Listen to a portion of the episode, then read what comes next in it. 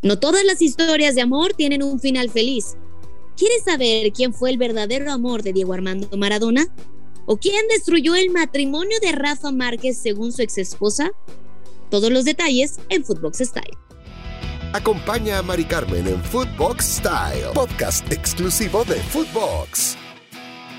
Hola, hola, ¿cómo están? Bienvenidos y bienvenidas a un nuevo episodio de Footbox Style. Ya lo saben, Mari Carmen Lara, y como siempre estamos felices de tenerte aquí, como cada jueves en un nuevo episodio. La semana pasada me adelanté al 14 de febrero y hablé de estas historias románticas, de estas historias que pues nos enseñan y nos demuestran que el verdadero amor existe. Pero, como ustedes saben, a mí me encanta. A mí me encanta usar de qué hablar, ¿no? O sea, hay que ponerle un poco de sabor a la vida. No todo es miel sobre hojuelas. Y hablamos del otro lado de la moneda y me refiero que el día de hoy hablaremos de esos futbolistas que no tuvieron un felices por siempre. Porque así sucede, no creas que nada más a ti te pasa, que no eres el, que no eres el único que no ha triunfado en el amor. Aunque tú no lo creas, estas figuras, a pesar de tener éxito a nivel mundial, fama, dinero, muchísima proyección, a ellos tampoco les fue nada bien en el amor. Pero bueno, te decía, ya pasó el 14 de febrero, los chocolates, las flores, los peluches, gastar o la cena, gastar, gastar dinero. los globos, este show romántico y meloso que la verdad a todas las mujeres nos encanta, aunque te digan que no, nos encanta, ¿eh? En fin, como te decía, hay jugadores que lamentablemente no han tenido pues estos matrimonios o estas historias de felices para siempre. Seguramente te acordarás de esta historia, te la voy a platicar con muchísima atención. Este romance que nos atrapó a todos a nivel mundial. ¿Recuerdas el Mundial de Sudáfrica 2010? Luego de que España se proclamara campeona del mundo, ¿Recuerdas esta parte cuando la periodista Sara Carbonero, o sea, independientemente si te gustaba o no te gustaba el fútbol, esta escena quedó marcada para la historia? Estaba entrevistando a Iker Casillas. Ella con toda la emoción, Iker también con la emoción del campeonato, lo que significaba el primer título del mundo para la selección de España. Y entre emociones y lágrimas, pues mi Iker que se le va a besos a nuestra querida Sara. Si no se acuerdan, Aquí les dejo un fragmento de aquella conversación y cómo Sara, pues prácticamente, híjole, no, no sabía cómo reaccionar porque estaba en el enlace, esos nervios, lo que menos te puedes esperar, ellos ya tenían una relación, claro está, pero pues no lo habían hecho como tan oficial. ¿Qué mejor manera de hacer oficial una relación que todo el mundo se entere? Textual. Escuchemos. Príncipes J se van, pero Iker se queda. Eh, bueno, ¿cómo empezó la cosa? Y mira ahora. ¿Qué quieres que te diga? ¿Qué te voy a decir?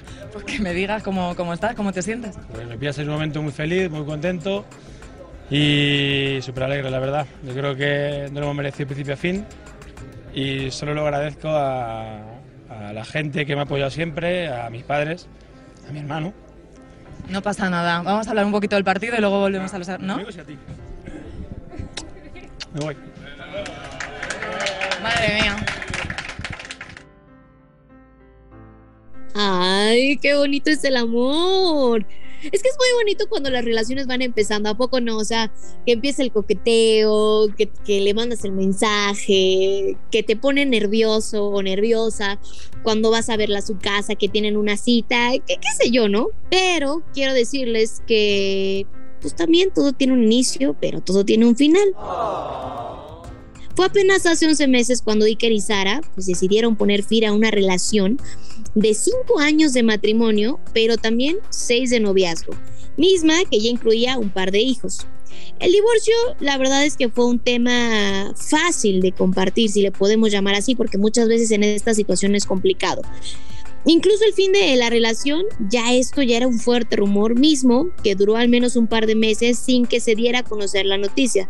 Fue a través de sus respectivas redes sociales que ambos, tanto Sara como Iker, lo publicaron y la verdad es que todo parece indicar que terminaron en los mejores términos. De hecho, el acuerdo de divorcio concluye que la custodia de los hijos le corresponde a Carbonero, mientras que él mantendría un esquema de visitas flexible.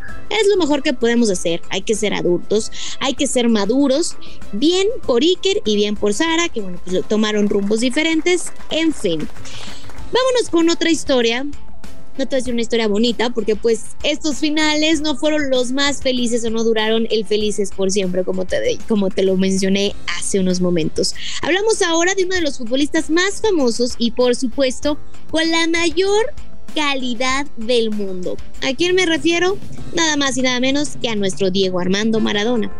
Aunque la Pelusa tuvo varias relaciones con mujeres muy, pero la verdad muy guapas, el crack argentino solamente se casó una vez una vez nada más, ¿eh? Porque luego conocemos unos que se casan como cuatro veces, como que ya les gusta, o sea, esta tradición. digo, si tienes el dinero para aventarlo y para armar muchísimas bodas, está increíble. Pero a veces uno sí lo piensa y dices, no, pues si me voy a casar y voy a estar endrogado dos, tres años por la boda, pues mejor nomás me caso una vez. No era el caso de Diego Armando Maradona, pero él se casó solo una vez y fue con Claudia Villafañe.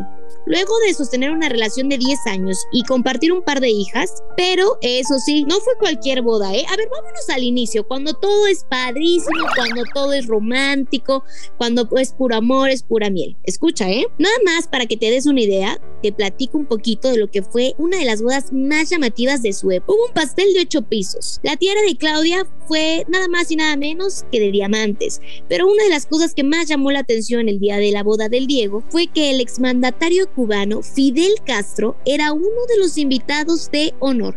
Imagínate, el deporte, las celebridades, la política y el poder se reunieron la tarde del 7 de noviembre de 1989 para el enlace la iglesia del Santísimo Sacramento de Buenos Aires. Es impresionante porque, por ejemplo, el vestido de la novia fue un diseño de manga larga y una cola inmensa. Lo diseñó en ese momento alguien que era muy importante dentro del mundo de la moda, Elsa Serrano. Pues no fue cualquier diseño, ¿eh? Pues este requirió 800 cristales de roca, 1500 piedras preciosas y 5 kilos de canutillos de cristal provenientes de Francia. Oigan, a mí la verdad es de que sí, yo, yo, no creo en el matrimonio, cada quien, pero pues ya si te proponen y va a ser un vestido de estos, dices, bueno, pues sí me animo, ¿no? Sí creo en el amor verdadero. Bueno, pero bueno, X. Pasemos a otros temas. En fin, sí, la boda estuvo muy linda, desembolsaron muy buena lana, lujosa y todo, pero ¿cómo fue que Diego y Claudia Villafañe se separaron después de tal bodorreo? El 28 de marzo del 2003, la noticia estalló en todos los medios de comunicación argentinos. Villafañe había presentado, escucha, ¿eh? Una demanda de divorcio, así como lo oyes. Lo demandó. ¿Te imaginas por qué lo demandó? Porque a veces uno se lo puede imaginar, la golpeó, eh, la agredió, no sé, qué sé yo, otras cosas. Seguramente razones diferentes, pero ella lo demandaba por abandono de hogar desde 1998. En cuanto al tema económico, Claudia quería tener todo. Sí, como lo escuchan, todo. ¿Cómo le hizo? No les sé decir la verdad a ciencia cierta cómo fue, pero convenció a Diego de que le firmaron poder absoluto sobre todos sus bienes.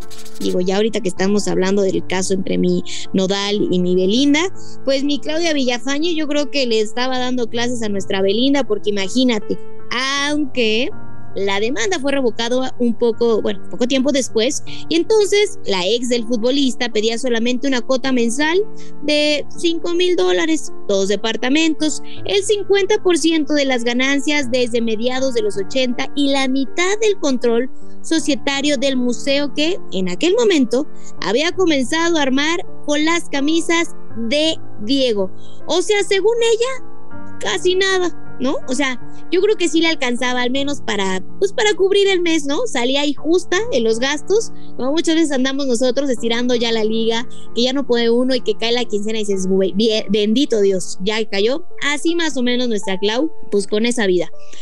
Al paso de un par de años y entre jaloneos y, y, tirones, con quien dice Diego enderezó su vida, pues durante el proceso de divorcio fue cuando estuvo envuelto en una de sus peores crisis. Pesaba más de 120 kilos, comía demasiado, consumía drogas y bueno, mucho de lo que ya sabemos. Pero como les decía, en el 2005 Diego empezó aquel programa donde se le entrevistó a sí mismo. ¿Se acuerdan de ese programa donde se entrevistaba a sí mismo? Y lo que no se imaginan es que Claudia Villafañe era ni más ni menos que la productora de su programa. O sea, ay, Dios mío, ¿qué te cuento? ¿No? O sea, de verdad que cuando uno quiere ser tóxico, es tóxico, pero de a de veras. Justamente aquí les voy a dejar un fragmento de La Noche del 10, donde Maradona confesó que seguía amando a Claudia y le declaró el amor y le dijo incluso que ella era el amor de su vida. Claudia, el amor de mi vida. Mis hijas, lo mejor. Eh, todos los amores de toda mi vida resumido en, en dos joyas que me dio la vida. Ay, ¿Qué les digo? Señores, hay que ir a terapia. Señoritas, hay que ir a terapia, no hay de otra, hay que cuidarnos. Esas relaciones ya no son sanas, pero a veces uno es aferrado, uno es terco, uno siempre vive bajo él.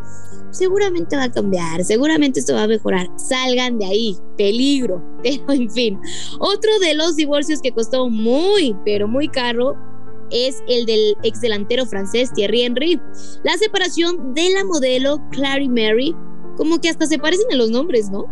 Bueno, el divorcio se dio poco tiempo después de que el futbolista galo llegara al Barcelona en el 2007. E incluso, según la BBC, esa fue la razón principal por la que Claric solicitó el divorcio. Ahora sí que no más, porque ella no quería dejar de vivir en Londres para mudarse a España. La relación tuvo una duración de cuatro años y la verdad es que la separación fue por demás escandalosa. Pero no solo eso, sino muy, pero muy costosa. Y no conforme con eso, incluye una fuerte batalla legal, aunque ambos llegaron a un acuerdo para que la ex de Thierry Henry se llevara 9 millones de euros por la separación. No, hombre, pues así uno sí se separa, ¿no? O sea, si le van a dar esa cantidad de dinero, dices, bueno, pues órale, sí le firmo. A pesar de todo y finiquitando el divorcio, los abogados del futbolista francés publicaron un pequeño comunicado en el que aseguraron que Thierry estaba muy triste por la ruptura de su matrimonio, que a partir de ese momento necesitaba seguir con su vida y mantenerse la mejor relación posible con Clary en beneficio de la hija que ambos tenían y que tanto amaban.